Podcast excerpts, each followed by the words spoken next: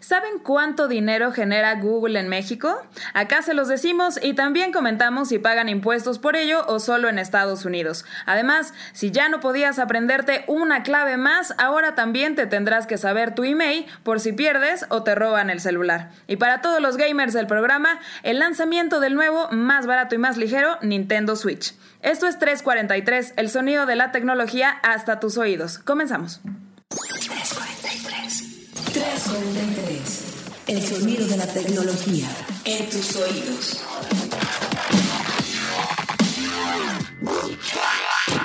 ¡343!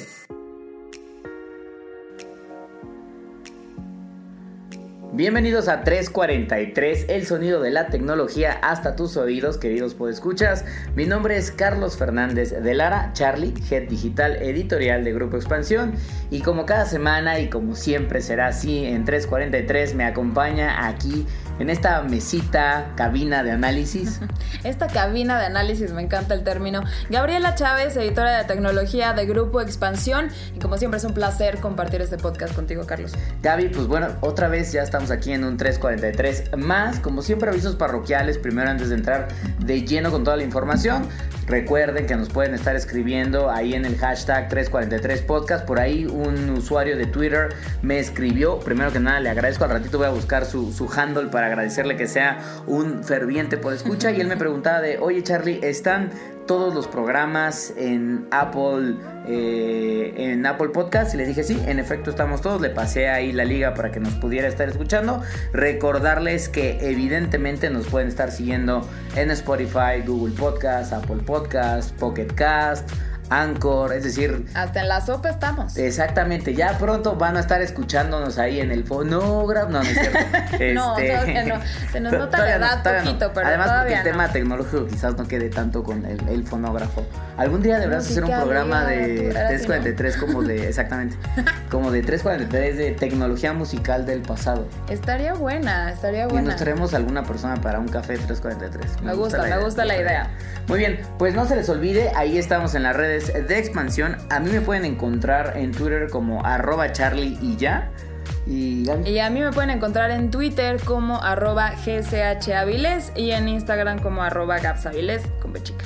Perfecto. Muy bien. Pues, ah, por cierto, eh, Rigel David, arroba Jack Rax, ese fue el usuario que me escribió preguntándome justamente de los programas de 343 en Apple Podcast. Muchísimas gracias por escucharnos, mi estimado Jack Rax, y bueno, no nos dejes de escuchar. Y ahora sí con esto, Gaby, eh, pues esta semana también movida, sabrosona de información y tuviste la oportunidad de platicar con la mera mera Meroles de Google México, María Ternal, porque liberaron un tema interesante. Exacto, ayer tuvimos chance, hoy fue el evento, un evento bastante grande porque es la primera vez que lo hacen en México, eh, que se llama Google for México, curiosamente el nombre, ¿verdad?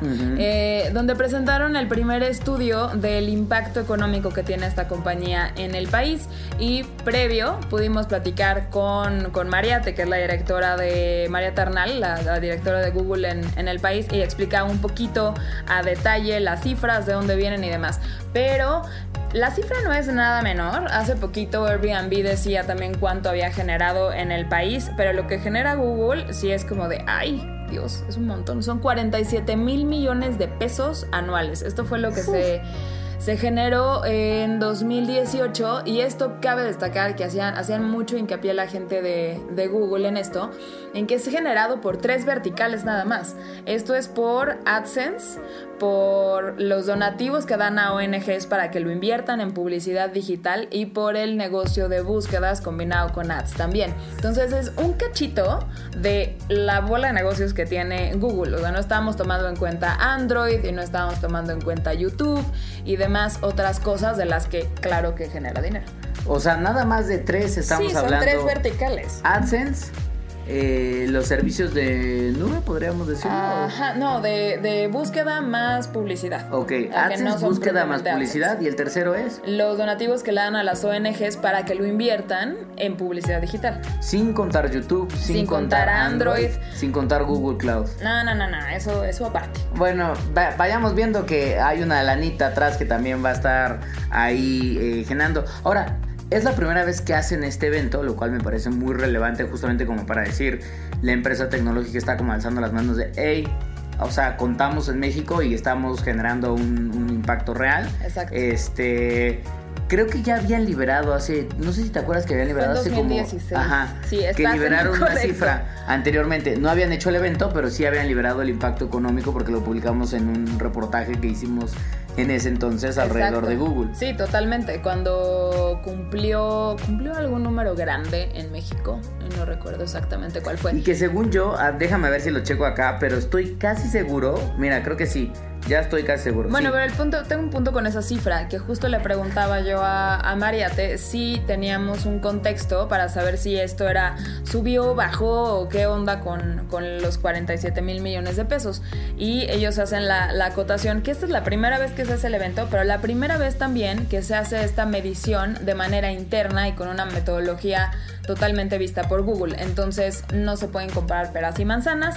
El otro estaba hecho por una consultora externa, entonces pues no es comparable. Claro, que justamente es este que también publicamos en su momento, que decían que el impacto económico de Google durante 2015, que lo publicaron en 2016, y fue justamente Deloitte quien hizo esa, está, ese análisis, fue de 24 mil millones de pesos, o sea, muy, muy por debajo de la cifra Claro. que te dieron en esta ocasión. Eh, otra cosa interesante que creo que lo publicaste en el artículo que liberaste en expansión.mx es, bueno, 47 mil millones, pues evidentemente suena una cantidad de dinero maciza, o sea... No, claro. No lo traigo yo ni en la cartera, ni, No, ni me en puedo imaginar. Es ni más, ni me puedo imaginar cómo se vería esa cantidad de dinero, este, físicamente hablando, o sea, creo que serían, pues, pisos enteros de lana, yo me imagino. Sí, ¿no? totalmente. Y 47 mil retacados así de piso a techo. Pero decías que era equiparable, por ejemplo, a lo que generaba la región cafetalera. Exacto. Del Caribe. Toda la industria cafetalera del Caribe es lo que genera. O sea, todo, todo un sector y en una región completa de- del, del mundo es lo mismo que genera esta compañía solo en tres de sus negocios en un país. Uf. En una. Uf.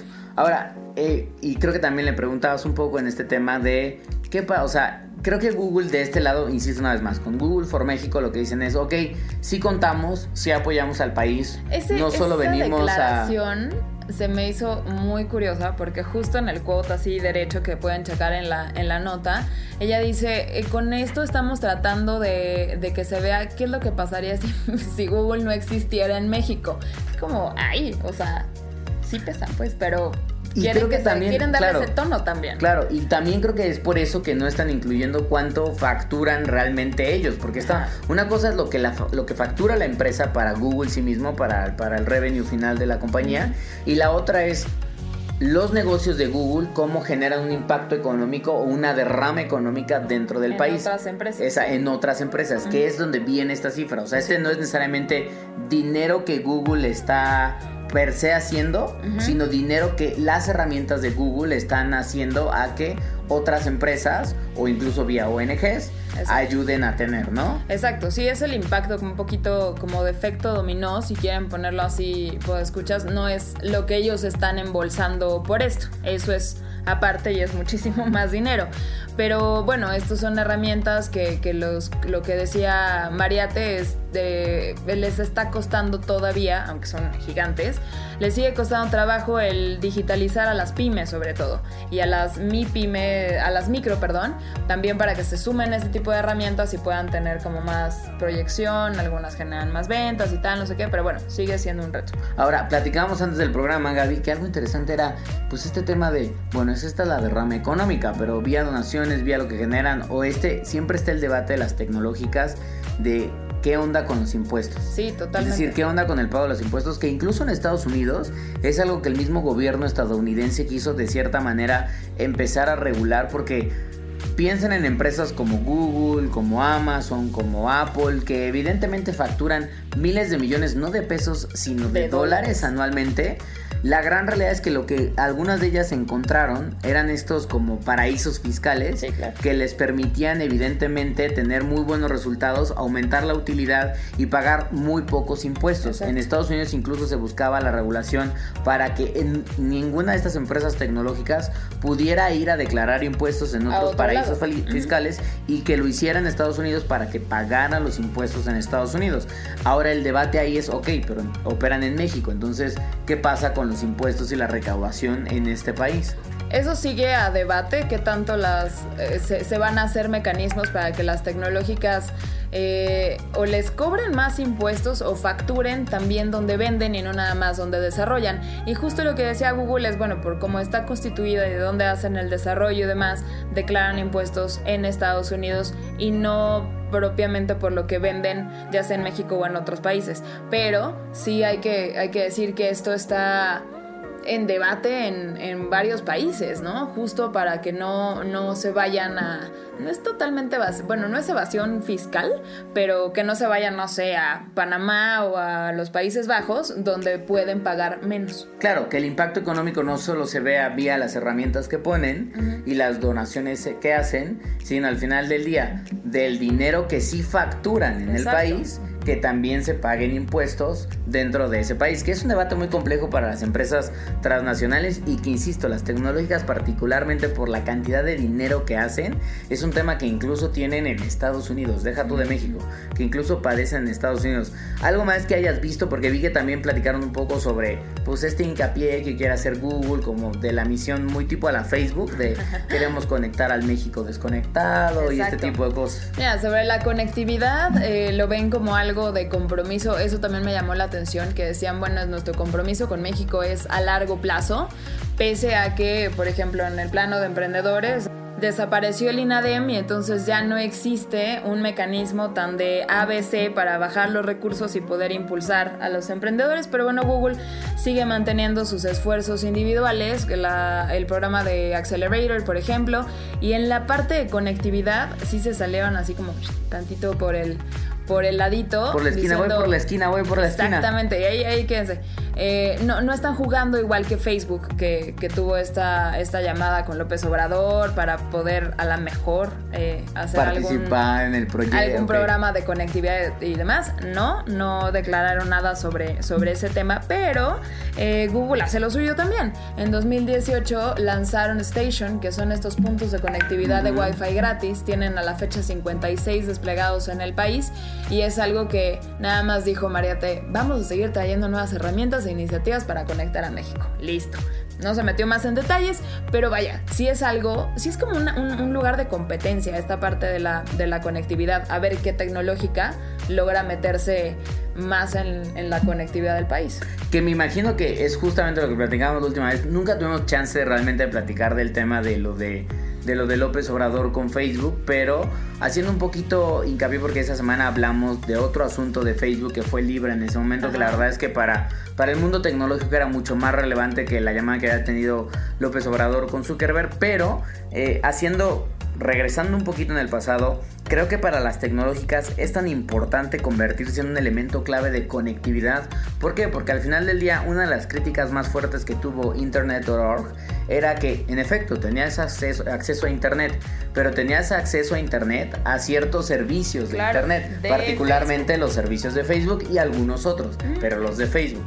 Entonces, algunos que eran pro neutralidad de la red decían, eso no es acceso a Internet, eso hay, una, hay un poco de bias en decir, ok, decirle a una persona que nunca se ha conectado a Internet, que se conecte por primera vez a Internet y que para esa persona el Internet sea Facebook, no es realmente el Internet. No, y va a ser como, bueno, eso es lo que me ofrecen, pero si nunca lo he visto, va a pensar que eso es todo lo que hay, pero está sesgando la... Para Facebook el argumento es de sí, pero yo estoy poniendo parte de la lana, parte del proyecto, tendría que estar ahí.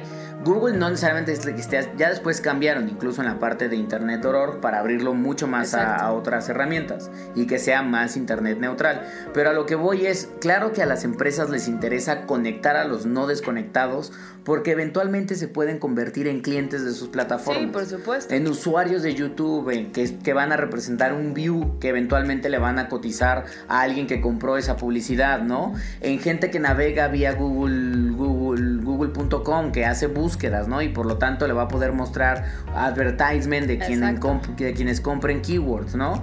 O que tenga un Gmail donde también tendrán publicidad o utilicen los servicios o eventualmente O la nube, o Exactamente, se convierte en un Android, microemprendedor de comunidad y entonces es alguien a quien le cobran. Entonces, claro que Google tiene un interés muy fuerte de estar ahí y yo creo que por eso no quisieron decir de cómo va la cosa, pero van a estar. Sí, por supuesto. Y, y también creo que e- eso por un lado, del, del el usuario que eventualmente pueda ser un cliente y les pueda, pueda convertirse en, en dinero, pues en pesos o dólares o lo que sea.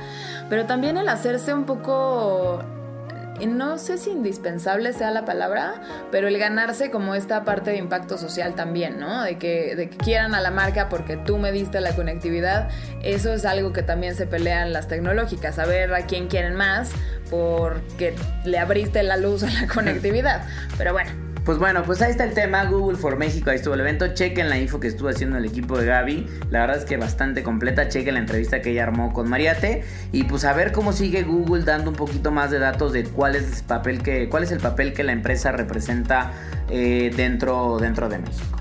Exacto. Y en temas que tienen que ver con conectividad, particularmente con celulares, esta semana el gobierno de la Ciudad de México, particularmente Claudia Sheinbaum, anunció un nuevo programa alrededor que lo que busca es prácticamente evitar el robo de celulares, porque sabemos que hoy en día en la Ciudad de México no es que sea una ciudad uber segura y pues los celulares se han convertido en dos cosas, uno en elementos clave de nuestra vida de que no podemos vivir sin ellos y dos en algunos tipos de artículos que pueden llegar a ser muy muy costosos que tendemos a reemplazar muy rápido, es decir, pongo el ejemplo, si a mí me asaltan el día de hoy, aunque tal vez ya no me pueda comprar un iPhone porque no tengo el dinero en, la, bo- en el bolso para comprarme otro iPhone, me voy a comprar sí o sí otro celular, Claro. tarde o temprano. Entonces, esa necesidad ha creado un mercado negro Sí. de venta de celulares robados este, a menor precio. Y dos, ha creado una célula de delincuencia que lo que buscan es asaltar personas para quitarles los celulares.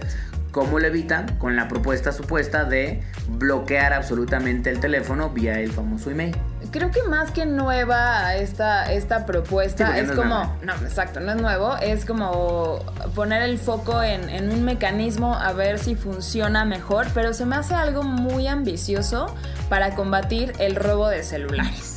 O sea, la verdad cuando veía las cifras que las trae el INEGI en una de sus encuestas a corte del año pasado, pero es que las cifras son brutales. O sea, se roban 700 mil teléfonos cada año en la Ciudad de México. O sea, son 2 mil diarios.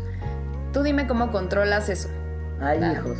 Está, durísima la, la cifra. Y bueno, la, la campaña que, están, que está impulsando el gobierno de la Ciudad de México eh, va por dos lados. Por, por un lado, incentivar que si te roban el celular o lo pierdes, puedas eh, bloquearlo con tu email, con este número de identificación del hardware, para ahorita les explicamos cómo lo pueden hacer, pero que lo puedas bloquear y que ya no sea más que un bonito pisapapeles para quien se lo quedó.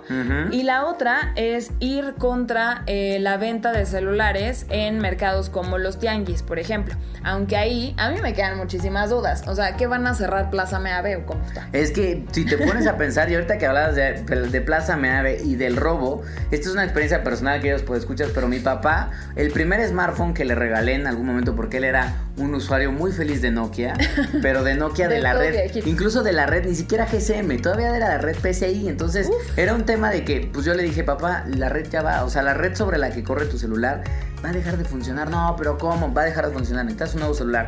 Se cambió uno GSM y tenía un par ahí de celulares muy, muy sencillos, very, o sea, como ni siquiera de smartphone, o sea, muy, muy de entrada. De estos como de, de los dumb phones. Feature phones, de- los dumb ajá, ajá.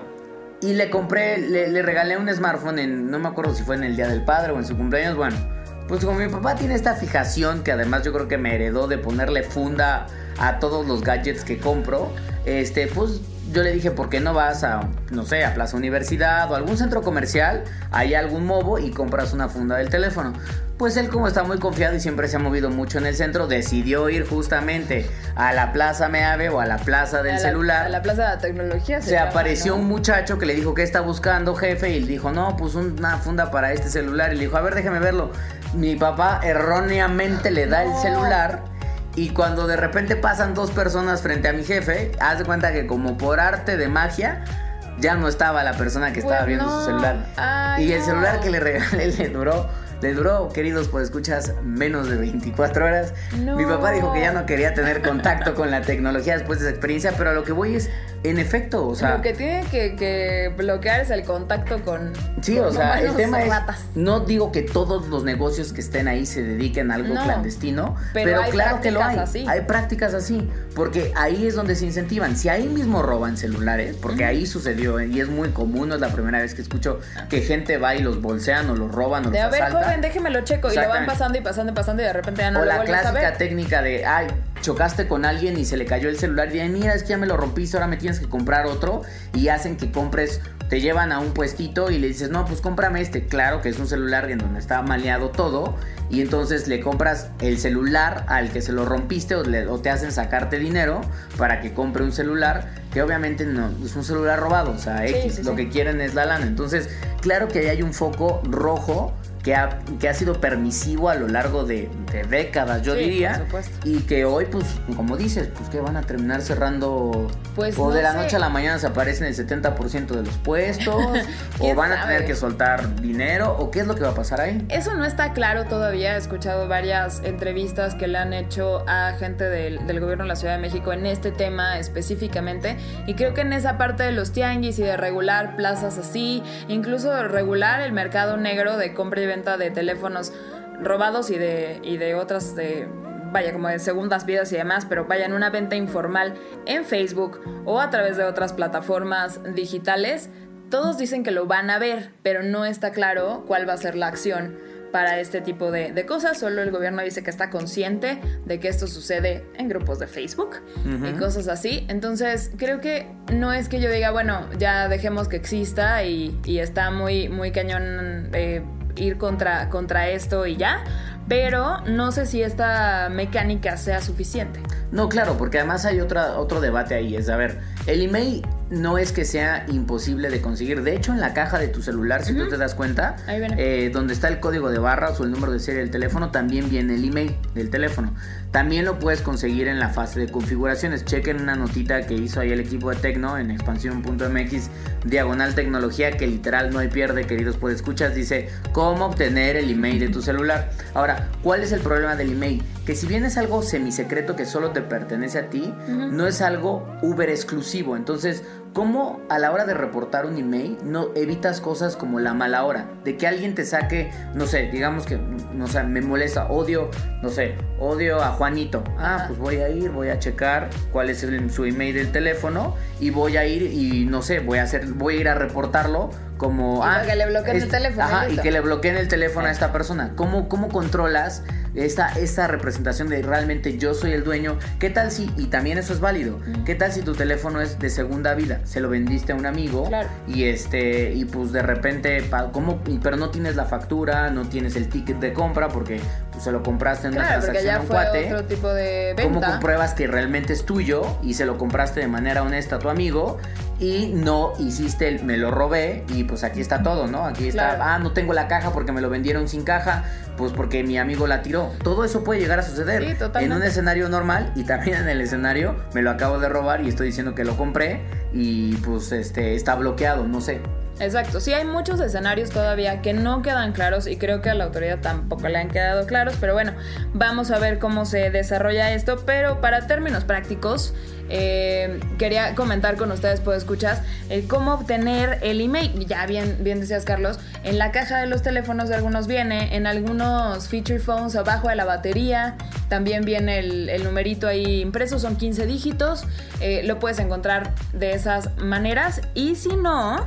Eh, algo que, que lanzó, o bueno, ya existía, pero ahora lo recuerda la autoridad, es que puedes eh, hablar a, a Locatel. Para Ajá. poderlo, poder, como que ellos te almacenen el, El, el email, dato. ajá. Exacto. Que era justamente lo que veía, que crearon una página Ajá. en donde te piden nombre completo, sexo, edad, colonia, código postal. Tienes que ser forzosamente de la Ciudad de, de México, México. porque esto solo funciona aquí en CDMX. Ah, sí, o sea, otra cosa que no entiendo. O sea, si tienes un teléfono foráneo, pero vives en la Ciudad de México, ah, no, entonces no puedes Ya, a ti sí te pueden robar, no pasa Ajá. nada. Bueno, ok, tiene que ser de CDMX, tienes que poner cuál es la compañía telefónica a la que estás inscrito, el número de tu teléfono celular, un teléfono alternativo, el email, el número de email, tienes que poner un correo electrónico y tener como estas fases de doble verificación, que es una pregunta y una respuesta correcta, para que almacenen este registro. Exacto. Pero ojo, justamente lo que ustedes dicen en la nota es, en ningún momento de este proceso te piden algún dato de comprobación de compra del equipo. Si lo haces por teléfono, pues ni modo que te hagan una videollamada Locatel y, Y te digan, pidan, "Muéstrame el "Me- ticket". Muéstrame el ticket y la ¿Y factura. cómo sabes Pues que no, es un ticket de hechizo o lo que Exacto. sea? O sea, ahí hay una, ahí yo creo que hay un hueco Hay un vacío duro, tremendo. duro. Y la otra es que a mí en lo personal, pues yo soy una paranoica terrible, pero yo no sé ustedes, ¿le darías tus datos así listo a Locatel? Sabiendo que en México no hay precisamente una estructura muy formal de manejo de datos personales. Pues es que también eso es otra parte que, por ejemplo, yo ni había pensado y que en efecto haces tú bien a ser paranoica, a decir, sí, pero después no quiero que me estén llamando de bancos porque me resulta que vendieron esa base este, a un tercero que se supone que tendría que ser ilegal Por supuesto, y hay que pero tener también cuidado. es ilegal que vendieran el padrón del INE. Y O sea, apareció, apareció en Amazon durante un Prime Day, no, no es cierto. Pero bueno, sí apareció en Amazon, eso fue real. Pues muchas dudas alrededor de este tema. Exacto. Creo que eh, yo sí aplaudo la iniciativa de tratar de mitigar este tema porque creo que es un tema riesgoso para nuestra para nuestra seguridad física, porque luego pueden ser robos con violencia. Y la verdad es que es muy molesto perder algo por lo cual tú gastas y que te lo quiten en Que 5 sigues- segundos Sigues pagando el teléfono y que ya sigues te lo pagando, robaron. que son equipos que no se están haciendo más baratos, quizás algunos sí, pero en general no.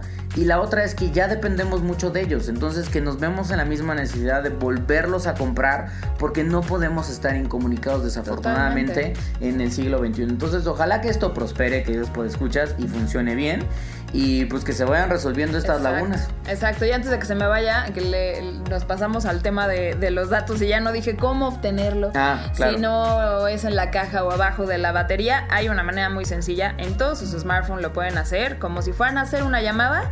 Pueden poner asterisco gato 06 gato y les va a salir desplegado su email, Su email. los 15 dígitos. Ahí apúntenlo en un post-it, lo guardan. No sé, algo hagan para Hagan tenerlo una canción seguro. con, con los 16 dígitos. Exacto. Y listo. Con Pues ya eso está. ya está. Entonces es asterisco gato 06 gato en cualquier teléfono. Lo pueden buscar también en la configuración de su equipo o en la caja. Pero bueno, ahí tienen tres maneras para encontrar el email de sus equipos. Entonces, pues muy pendientes de este tema y ojalá que vaya prosperando. Y ya por último, Gaby, Tu tema favorito, mi tema Carlos. favorito. Ya, ya llegamos a la cereza del pastel. Qué bueno, qué bueno. Pues yo la verdad es que le dije a Gaby, mejor hay que armar un podcast de gaming. Pero Gaby dijo, no, yo no, No. soy tan gamer, vamos a hacer de tecnología. Y dije, bueno, pues michas y michas. De repente Gaby me da la oportunidad de hablar de juegos de gaming, perdón, de notas de gaming. Y bueno, pues esta fue la ocasión. Justamente el día de hoy, Nintendo, en un anuncio muy, pues, tanto, No, sin ser sí, tan sí, mucho sin anuncios previos, sin cacareo, decidió presentar una nueva versión de su consola Nintendo Switch. En este caso la están llamando Nintendo Switch Lite. eh, y que como el nombre lo dice, pues prácticamente es una consola Switch que tiene el mismo poder de desempeño que el Switch actual, o sea, tiene la misma pantalla, tiene el mismo procesador, corre prácticamente todos los mismos juegos que actualmente existen en la biblioteca de Nintendo Switch, pero tiene dos cambios. Uno es más ligerita porque solo está enfocada a hacer juego portátil y la otra es que va a ser más barata. Ok. ¿Qué En- tanto más barato? Pues al parecer no se ha dado el precio, se espera que llegue aquí a, América Latina, México incluido, por ahí de octubre de este año. Y la consola actual se vende cerca de 399 dólares. El- el- en algunos descuentos los puedes encontrar en 299, perdón. En 299 dólares, 350 dólares. Se supone que esta va a estar en 200 dólares. Estamos hablando de que podría ser un Nintendo Switch que te va a costar alrededor de 4.000, 4.500 Más o pesos. Más o menos. Lo cual lo hace más o menos como mil pesos más barato. ¿Qué pierdes? Sí. Pierdes dos cosas. Ahí Uno está es... la falsedad.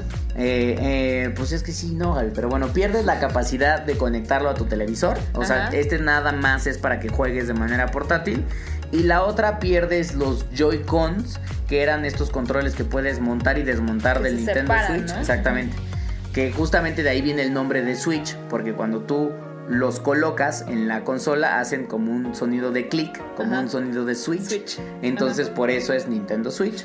Este, pues este Switch ya no hace Switch porque los controles están fijos, no los puedes desmontar. Este, por lo tanto, si quieres jugar algunos juegos que sean obviamente que requieren el mando desmontado, vas a tener que comprar los Joy-Cons aparte. Sí los puedes conectar a la consola, pero tendrías que hacer una inversión adicional. Ok. Ahora, a mí mi, mi duda, dentro más del, del asunto de industria, es cuál es la apuesta en Nintendo en esta parte de juegos móviles o de Pues, aparato móvil. Pues. No, no lo dicen mucho, yo la verdad es que, pero creo que es bastante obvio. O sea, yo creo que Nintendo lo que quiere es... Nintendo siempre ha sido de las pocas empresas que se mantienen todavía en competencia con el mercado de de- Por eso tenían el Nintendo 3DS y por eso el Nintendo Switch era esta mezcla híbrida entre es una consola casera, pero que además es una consola portátil. Yo creo que se dieron cuenta de dos cosas. Uno es que el mercado de videojuegos móviles está creciendo de manera brutal, Sí, particularmente totalmente. impulsado por iOS y Android y algunas, algunos juegos en tablets, particularmente iPad. Este, y la otra es que la mayoría de los usuarios que tienen un Switch actualmente juegan de manera portátil, no lo conectan casi a su pantalla. Entonces, ¿qué está tratando de hacer Nintendo en este caso? Es crecer dentro del dentro del mercado de videojugadores móviles con una consola que le va a permitir al jugador tener juegos de mejor desempeño, porque la verdad es que hoy lo- las capacidades que tiene para correrse en un Galaxy S10 o en un iPhone iPhone. 10S o 10S Max, puedes correr juegos, pues juegos que estaban hace un par de años en Xbox, o sea, Sí, o sea, ya la, la capacidad gráfica de procesamiento de un teléfono de ese calibre sí es bastante buena, pero sigue sin estar a la par de algo que fue expresamente creado para jugar. Exactamente, todavía no. Y es ahí donde Nintendo puede ganar, porque Nintendo está ofreciendo una experiencia 100% enfocada a gaming. Que al mismo tiempo yo creo que tiene que ver con esta, o sea, a Nintendo creo que le está dando un poco de miedo darse cuenta que viene Apple Arcade y dice, ok, Ay, ¿qué voy a hacer ahí? ¿No? O sea, viene Apple Arcade y además viene Google Stadia. Exacto. Entonces Google le está diciendo, me voy al mundo de las consolas o del gaming hardcore. Y Apple está diciendo, también me estoy yendo a ese mundo. Entonces Nintendo está diciendo, oigan, pues yo me voy a tratar de ir un poco al mundo móvil para ver cómo jalamos.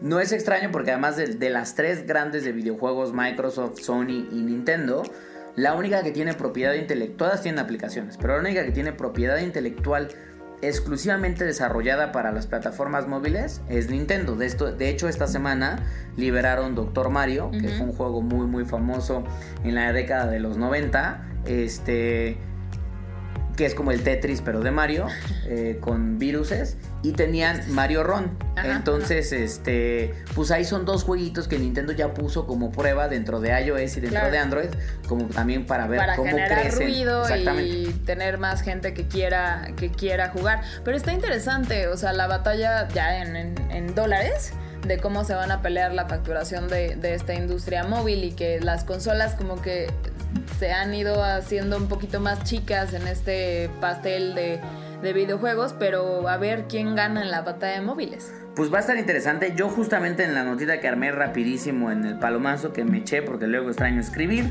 este, en el palomazo que me eché justamente sacaba un datito de Newzoo, que es esta consultora especializada en videojuegos.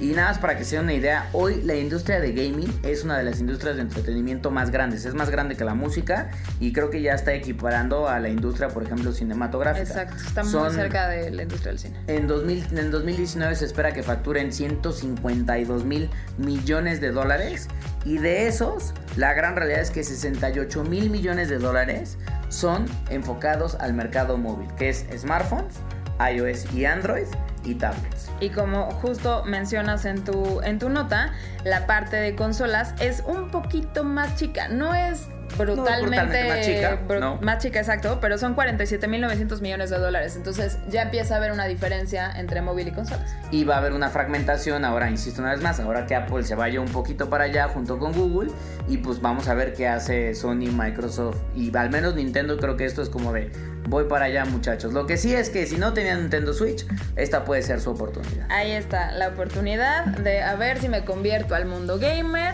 Yo lo veo Gaby, yo estoy muy pero- contento por eso. Gaby se va a comprar el Nintendo Switch Lite, queridos escuchas en octubre ya hizo aquí la promesa, ya está apartando sus Yo 200 no dólares. dije eso. Qué alegría, No, me da mucha eso, felicidad. Pero sí prometo jugar. Eso sí, eso sí lo prometo. Perfecto. Pues Gaby, pues se acaba, se acaba este programa con la posible promesa de que. Pues, eh, voy a. eh, La promesa de jugar, sí. De eso a que me lo compres otra cosa. Ok, perfecto. Pues queridos, pues muchas gracias por habernos acompañado en esta emisión de 343. La próxima semana Gaby se nos va en misión. Se va a un evento muy, muy interesante. Ya nos estará contando Va a estar muy sabroso ese qué, evento. qué está viviendo por allá. Se va a Los Ángeles. No vamos a dar más spoilers. Este, ya esperen el próximo 343. Y bueno, pues no se les olvide escribirnos a nuestras redes sociales y con el hashtag 343podcast. Y nos escuchamos la próxima semana. La próxima semana y mientras tanto sigan toda la cobertura de tecnología y de esta industria en expansión.mx diagonal tecnología. Ahí vamos a, a estar siguiendo las noticias de todos los días y como dice Carlos en nuestras redes sociales, ahí estamos pendientes de cualquier comentario. Muy bien, pues nos escuchamos la próxima semana, queridos pues escuchas. Bye. Bye.